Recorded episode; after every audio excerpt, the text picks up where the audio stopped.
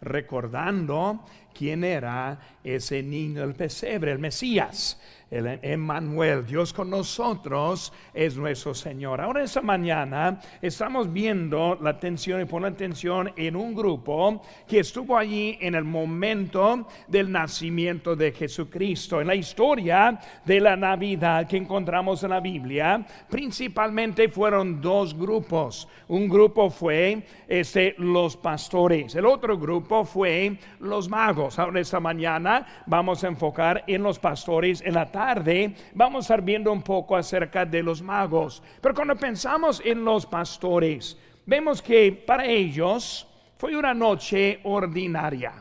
Ellos simplemente cuidando las, las ovejas allá en la misma región en donde Jesús nació.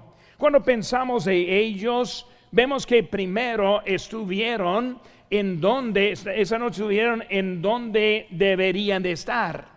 Cuando vinieron los ángeles, fueron a los pastores presentes. No fue buscándolos si estuvieran en otro lado, no anduvieron buscándolos en sus casas o u otra parte, sino los que estuvieron allí.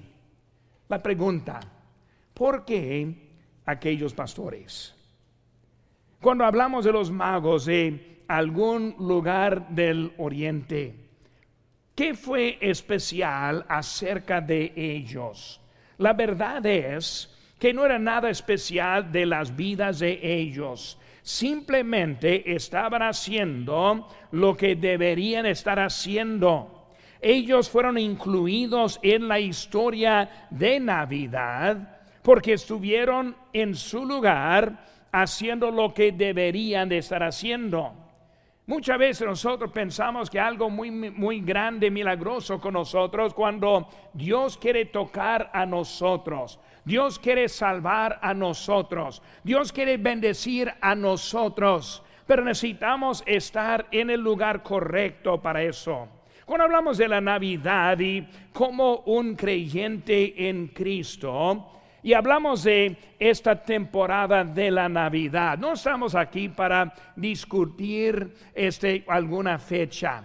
En esta semana o la semana pasada estuve hablando con alguien bien molesto que estamos en diciembre celebrando la Navidad porque para él no es el tiempo correcto. Ahora para mí no estoy hablando acerca de la fecha, estoy hablando de la historia. Y la historia sí está incluida en la Biblia. La historia sí tiene importancia. La historia está describiendo cómo Dios llegó a esta tierra. Y por eso sea en esta temporada u otra, nosotros queremos ahora poner la atención en esa historia. No en una fecha, en otra cosa, sino en que Cristo vino a este mundo. Ese anuncio que nosotros acabamos de leer aquí en Lucas 2, que este 14 es un mensaje indispensable. Gloria a Dios en las alturas. En esta mañana quiero poner atención en ese mensaje y luego también aplicar el mensaje a nuestras vidas. ¿Cómo está nuestra vida? ¿Estamos glorificando a Dios? ¿Estamos viviendo obedientes a Él? ¿Estamos haciendo lo que debemos estar haciendo con esta vida? Y como ese señor bien molesto de la fecha, mi pregunta para él fue, ¿y qué estás haciendo para Dios? ¿Estás dando gloria a Dios como aquellos pastores? O simplemente molesto, discutiendo y en contra de todo. La verdad es, Dios debe recibir la gloria con nuestras vidas. Ahora, pensando en eso en esta mañana, quiero traer algunos pensamientos que tal vez nos puedan ayudar especialmente en esta temporada. Número uno, y en la nota lo vamos a ver, la gloria, primero la gloria proclamada la gloria proclamada. Vemos que cuando vino Jesús a nacer en Belén, los ángeles vinieron para proclamar la gloria de Dios. Gloria a Dios en las alturas Estamos viendo que ellos estuvieron en ese momento proclamando algo grande con sus vidas. Hermanos, nosotros en esta temporada queremos primeramente proclamar la gloria de Dios. En esta tarde los hermanos del coro y otros hermanos que van a poner esta presentación del, del programa, eh, el propósito es proclamar la gloria de Dios. Venimos nosotros con nuestra presencia para proclamar la gloria de Dios. Y cuando pensamos en eso, vemos primero el temor que los pastores tuvieron. En versículo 9 de nuestro texto dice que aquí se les presentó un ángel Señor y la gloria del Señor los rodeó de resplandor y tuvieron gran temor. Cuando hablamos del temor que pasó en ese momento, vemos que es una actitud que nosotros debemos poseer en nuestras vidas también. Hoy en día hay muchos que son muy casuales con Dios. No hay temor cuando hablamos de Dios. No hay temor cuando uno está viviendo en pecado. No hay temor cuando está en desobediencia. Los que están lejos de Dios les falta el temor que vemos en la vida de los pastores. Cuando vemos ese temor, primero, ese temor fue una reacción. Por eso, si puede imaginarse, allí en la oscuridad. No tuvieron ese, lámparas, no tuvieron nada de luz eléctrica, ahí solo la luz de la luna, de las estrellas, y de repente ahí están los ángeles. Es algo que asusta y les asustó. Y por cuando hablamos de ese temor, primero, algo natural en la vida humana. Cuando Dios quiere hablarnos, hermanos, es algo que debe asustarnos. Debemos sentir el pecador la convicción.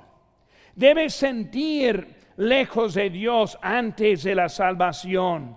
Debe ser asustado del pensamiento del infierno ardiente que está hoy en día presente. Cuando pensamos en Dios y quién es, la reacción debe ser estar asustado. Así fueron ellos en ese momento, de asustados en eso. Ellos ahí anduvieron y de repente suena ellos. También temor, también una forma de intimidación. Por eso como una reacción, pero también una intimidación. Cuando hablamos de ellos, pastores, humildes, de la sociedad, la clase baja, ellos no eran los del palacio, como vemos aquí, como Herodes, como los reyes magos. No, ellos hablan de menos de todos. Por eso, intimidación. ¿Por qué los ángeles a mí? ¿Por qué los ángeles a nosotros? Aquí estamos cuidando las ovejas, probablemente ni bien bañados probablemente con olores de los animales, lo más probable. Y vemos que fueron los ángeles que no fueron al palacio, no fueron a la sociedad, no fueron donde estaba el dinero, sino que a los pastores en ese momento. Me pongo a pensar cuando Dios me salvó, ¿por qué a mí? Cuando Dios me llamó al ministerio, mi pensamiento era, ¿por qué yo? ¿Quién soy yo? No soy digno de la presencia de Dios. No soy digno que Dios me use. Y cuando nosotros pensamos en Dios, hay una manera que debe ser miedo, un temor, pero también una forma de intimidación. Hay unos que no responden al Evangelio y ahorita vamos a presentar una invitación a una persona que quizá no ha recibido a Cristo a ese momento pero muchas veces una intimidación. Pues ¿quién soy yo? Más adelante tal vez, o algo más de su pensamiento, un temor que hay, un temor de intimidación. También cuando vemos a Salomón, el hombre más sabio del mundo, el hombre más rico del mundo, el hombre, el rey que estuvo en Israel y escribió algunos libros de nuestra Biblia, él dijo en Eclesiastes 12, 13, el fin de todo el discurso oído es este teme a Dios y guarda sus mandamientos, porque esto es el todo del hombre. Cuando hablamos de nuestra vida, teme a Dios y obedece, obedece a los mandamientos. Teme a Dios y guarda lo que Dios te está diciendo. En esta mañana, si no estás seguro de su salvación, teme a Dios, porque es Dios quien le puede salvar. Y si no le salva, es el mismo Dios que le va a mandar al infierno. Pero no queremos pensar en eso. Un Dios amoroso. Él no envía a nadie al infierno, sino uno mismo que rehúsa creer en Cristo. De ellos mismos deciden a ese camino. Pero con hablamos Salomón está hablando de cómo es el discurso. Temor también es lo que produce la vida sana con Dios. En Proverbios 1.7 dice el principio de la sabiduría es el temor de Jehová. Los insensatos desprecian la sabiduría y la enseñanza. Los sabios en esta mañana temen a Dios, temen a Dios, respetan a Dios, entienden que es Dios el supremo, el creador, el quien puso todo en orden. Es Dios quien hace su decisión y su voluntad para con nosotros. Los insensatos no creen a Dios. Los insensatos no temen a Dios. Los necios piensan que son los dueños de su propia vida. Por eso cuando comenzamos esta mañana, primera palabra que vemos es esa palabra de temor, de temor. Vive en obediencia. Está en pecado en esta mañana. No se preocupa cuando está pensando en su manera ante el Dios supremo. El temor es lo que falta muchas veces en nuestras vidas. Número dos, vemos el testimonio de los pastores. Primero, ellos tuvieron un temor, pero también vemos su testimonio. Versículo número 15 de nuestro texto. Versículo 15 dice, sucedió que cuando los ángeles se fueron de ellos al cielo, los pastores se dieron unos a otros. Pasemos pues hasta Belén y veamos esto que ha sucedido y que el Señor nos ha manifestado. Su testimonio. Cuando vemos a los este, pastores, su testimonio era un testimonio de obediencia y no un testimonio de hacer una grande, gran cosa de la señal que había recibido. Hay muchos en la religión que quieren adorar el momento o adorar este el lugar. Uf, aquí llegaron los pastores, vamos a hacer un altar aquí. Aquí vinieron los ángeles, vamos a adorar a ellos en ese momento. Aquí vinieron los, este, los ángeles, algo grande para nosotros. Aquí es el lugar. No, el lugar fue en Belén. En Belén. Dios nos da ayudas en nuestras vidas. Las ayudas no son para nuestra adoración. La adoración es siempre hacia Dios. Pasemos pues a Belén. Vamos al lugar del objeto de la adoración.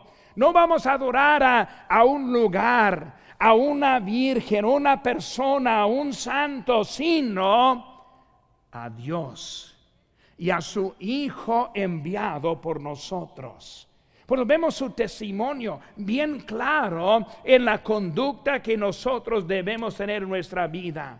Lucas 8:39 dice, vuélvete a tu casa y cuenta gran, cuán grandes cosas ha hecho Dios contigo.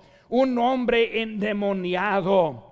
Y él queriendo, y ve a tu casa, que tengas un testimonio de Dios. ¿Cómo está tu, su testimonio en su casa? ¿Cómo está su testimonio con sus vecinos? Los colaboradores, los que están junto con nosotros. ¿Cómo está su vida en su testimonio?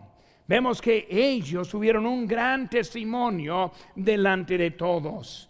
Vemos también en Isaías 43, 10, vosotros sois mis testigos, dice Jehová, y mi siervo que yo escogí para que me conozcáis y creáis y entendáis que yo mismo soy antes de mí no fue formado Dios, ni lo será después de mí. Nosotros aquí en esta mañana estamos para proclamar y ser testigos, un buen testimonio de nuestro Dios, quien nos quiere salvar. Qué bonito Dios, que nos da dirección clara en nuestras vidas. Pero muchas veces en vez de seguir la, la voz clara, la dirección clara, andamos buscando a otros lugares en vez del lugar correcto como ellos hicieron. Por eso ese temor que tuvieron ellos produjo el testimonio que demostró una transformación que vemos en número 3. La transformación de los pastores. Versículo 20. Dice, volvieron los pastores, ahora qué? Glorificando y alabando a Dios por todas las cosas que habían oído y visto como se les había dicho. Ahora vemos ahora la transformación. Puede imaginarse por un momento pastores ordinarios cuidando a sus animales en esa noche, cómo era su vida, cómo eran todas las noches no hubo nada diferente hasta que llegaron los ángeles, que les envió al lugar correcto, que llegaron a adorar a Jesús y ahora salieron transformados, glorificando y alabando a nuestro Dios. Muchas veces somos muy buenos para ver algo, para sentir algo, para estar emocionado de algo, pero olvidarlo luego, luego. La transformación es algo que cambia la vida que nosotros tenemos. Pero vemos a ellos en esa transformación, glorificando a Dios, alabando a Dios.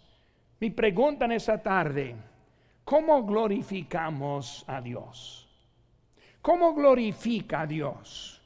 Muchos no saben cómo glorificar a Dios.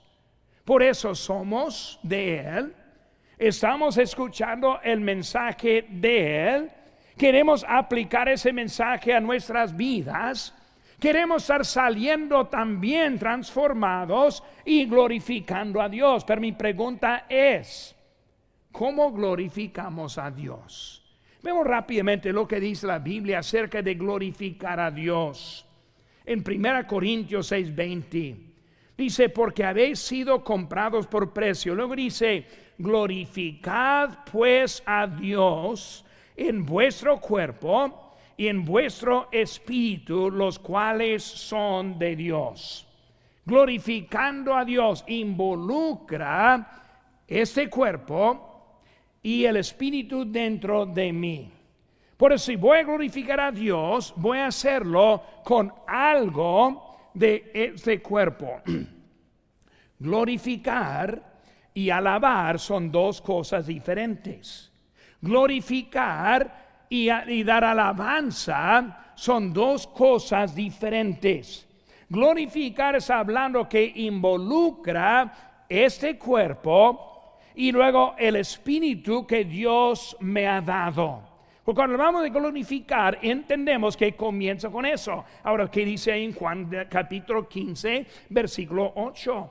En esto es glorificado mi Padre, en que llevéis mucho fruto y seáis así mis discípulos. Involucra fruto, involucra ser discípulo. ¿Cómo era un discípulo? Un discípulo de Jesús era uno que estuvo con él continuamente. Un discípulo era uno que era obediente siempre. Un discípulo era uno que siguió a Cristo donde él dijera. Por eso, un discípulo estuvo atento siempre con su vida. Así es como glorificamos a Dios. ¿Cómo llevamos fruto? Pues fruto muy fácil para entender. Si queremos una manzana, vamos a ir a un árbol de manzana y de ese árbol de manzana va a dar una manzana. Dentro de esa manzana viene una semilla que va a producir otro árbol de manzana. Fruto simplemente es reproducir. ¿Cómo llevamos fruto? Llevamos fruto por la ganancia de almas que hacemos en nuestra iglesia. Llevamos fruto por traer a alguien en la tarde para poder escuchar el Evangelio. Llevamos fruto. En eso es glorificado Dios. Dios no es glorificado simplemente con su voz. Es glorificado con su cuerpo, con el Espíritu que Dios le ha dado y luego llevando fruto como él dijo. Y vemos como Cristo fue glorificado allí en Juan 12, 23. Dice Jesús le respondió diciendo, ha llegado la hora para que el Hijo del Hombre sea glorificado. Cristo diciendo, voy a glorificar a Dios ahora en mi sacrificio. Dijo eso unos días antes de la crucifixión. En esa crucifixión Él glorificó a Dios. Nosotros glorificamos a Dios por viviendo una vida en sacrificio a Dios, obediente a Dios, llevando fruto para Dios, guardando los mandamientos de Dios. Es la manera que glorificamos a Dios. Hay muchos que piensan que glorifican a Dios, pero viven una vida desobediente a Dios. Si está viviendo la vida desobediente a Dios, no está glorificando a Dios. Esta mañana mi ánimo es que glorifique a Dios. Vemos también, hermanos, número dos, la gloria perdida. Hay muchas reacciones diferentes a la presencia de Dios. Por eso vimos ahora, en esta mañana, estamos viendo la vida de algunos pastores. No sabemos cuántos eran, no sabemos cuáles nombres tenían, no sabemos exactamente en dónde estaban. Simplemente eran pastores obedientes y sus historias aquí está nuestra Biblia. Pero hubo otros que no tenían la misma historia de obediencia. Y en eso ellos perdieron la gloria.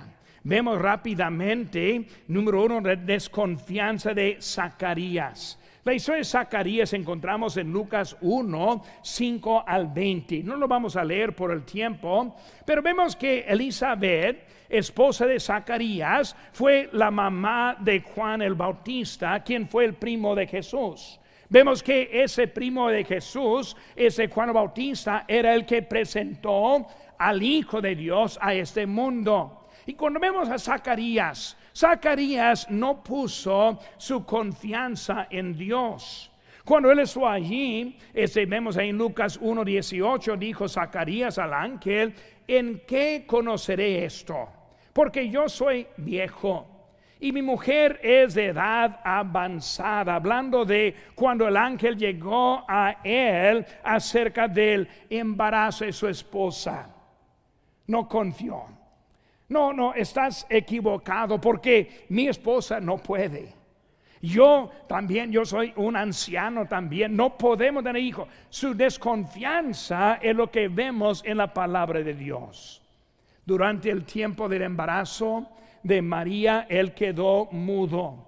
La embarazo de, más bien de Juan el Bautista, él quedó mudo no pudo hablar, perdió la habilidad de glorificar a Dios en su vida por la desconfianza.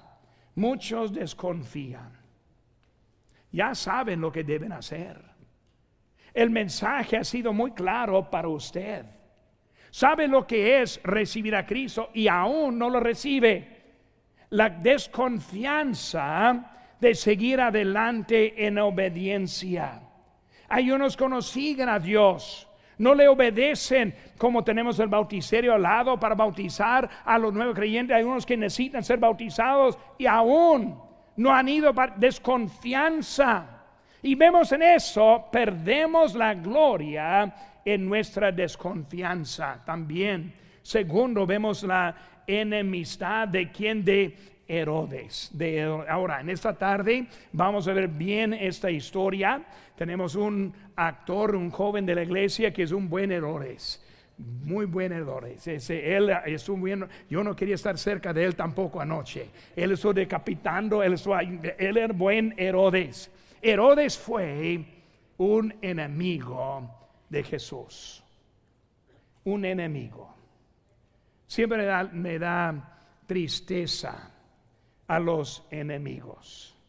Ayer ganando almas, tocando puertas, llegué a una puerta y ese un señor afuera. Y yo supe de dónde era simplemente por su aspecto. Y él viéndome a mí, luego, luego, no quiero nada que tiene. Lárgate de aquí. Él, no, que él era un enemigo de Jesús. Y yo le respondí, pues que tenga un buen día. Y recuerda que Dios le ama. Porque no podemos hacer nada en contra con uno quien es enemigo de Jesús.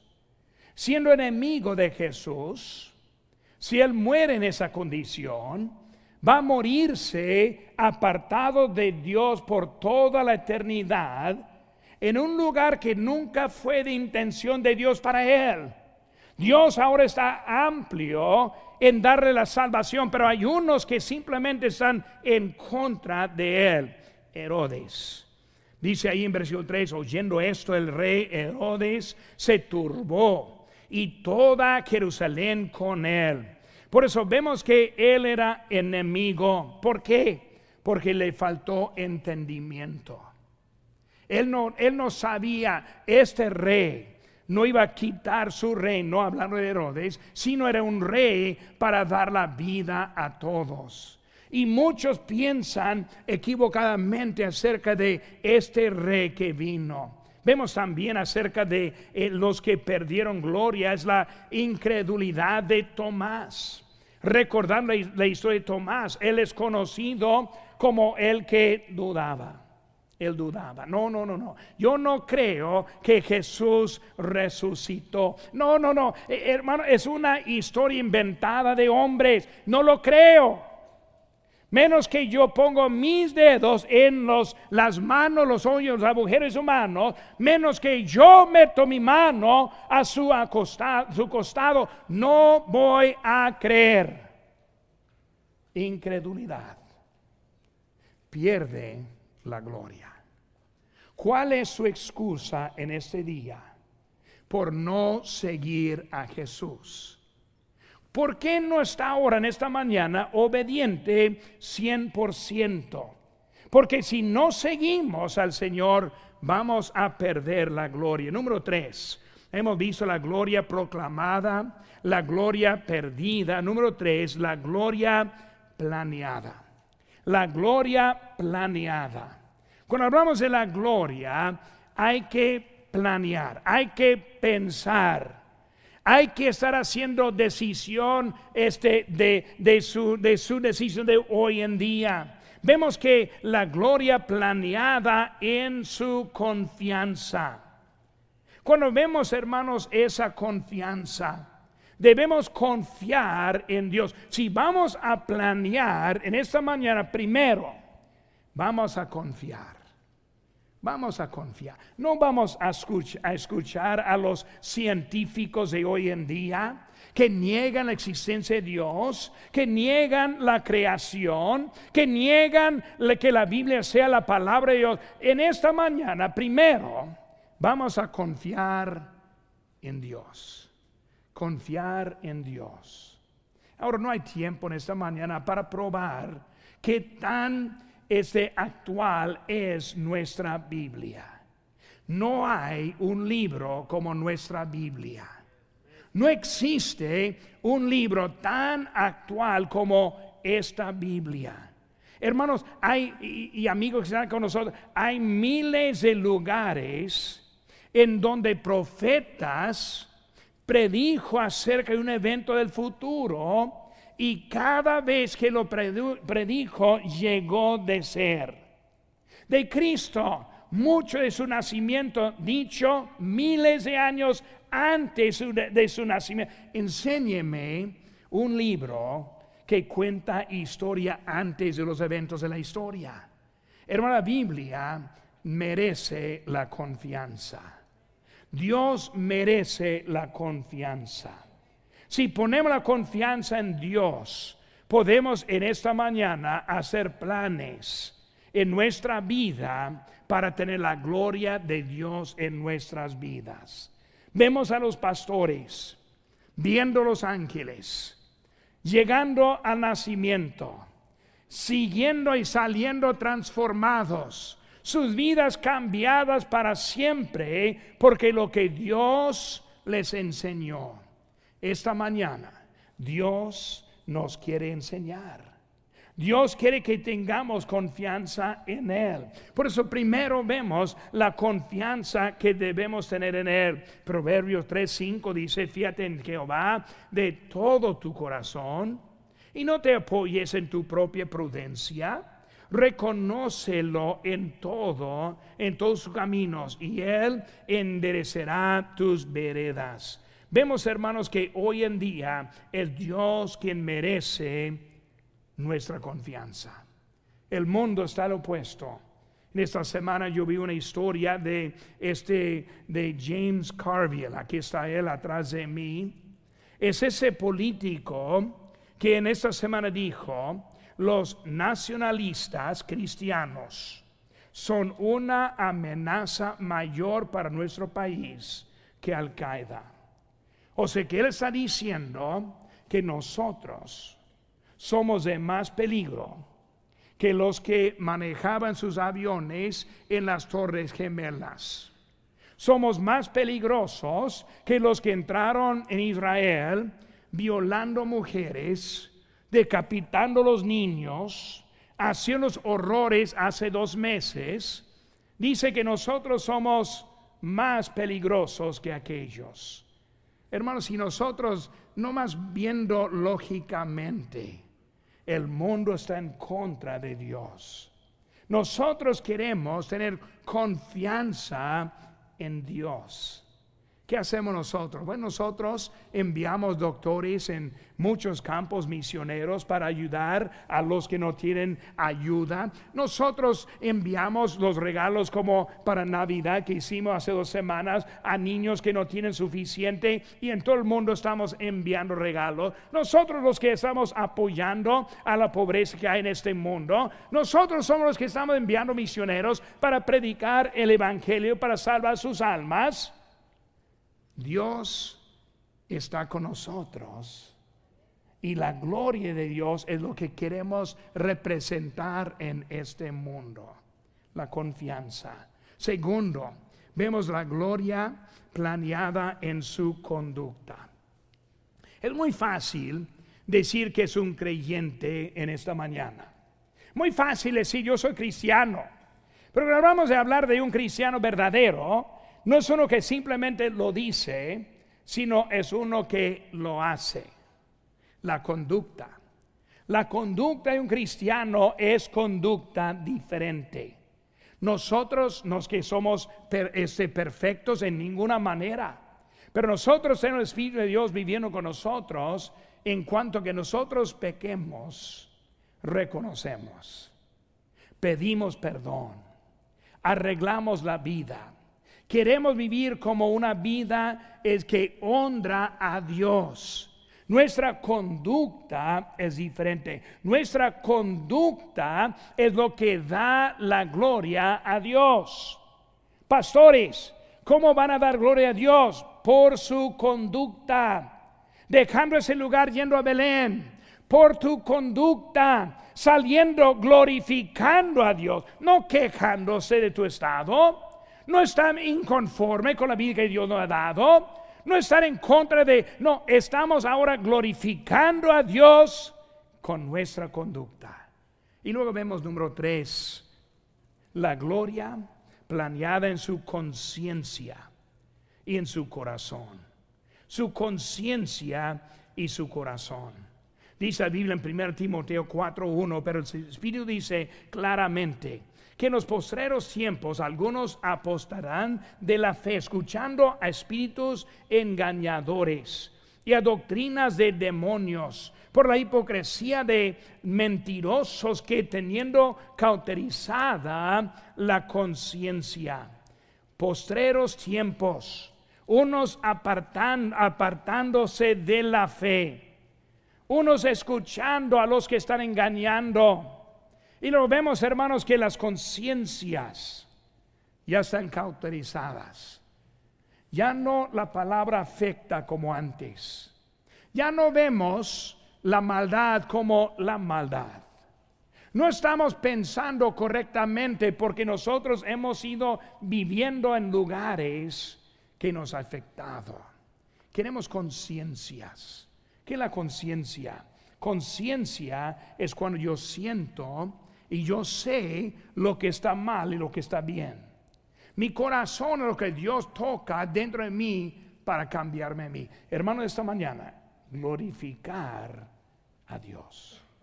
Mi ánimo de esta mañana y de esta temporada es llegar de glorificar a Dios en las alturas.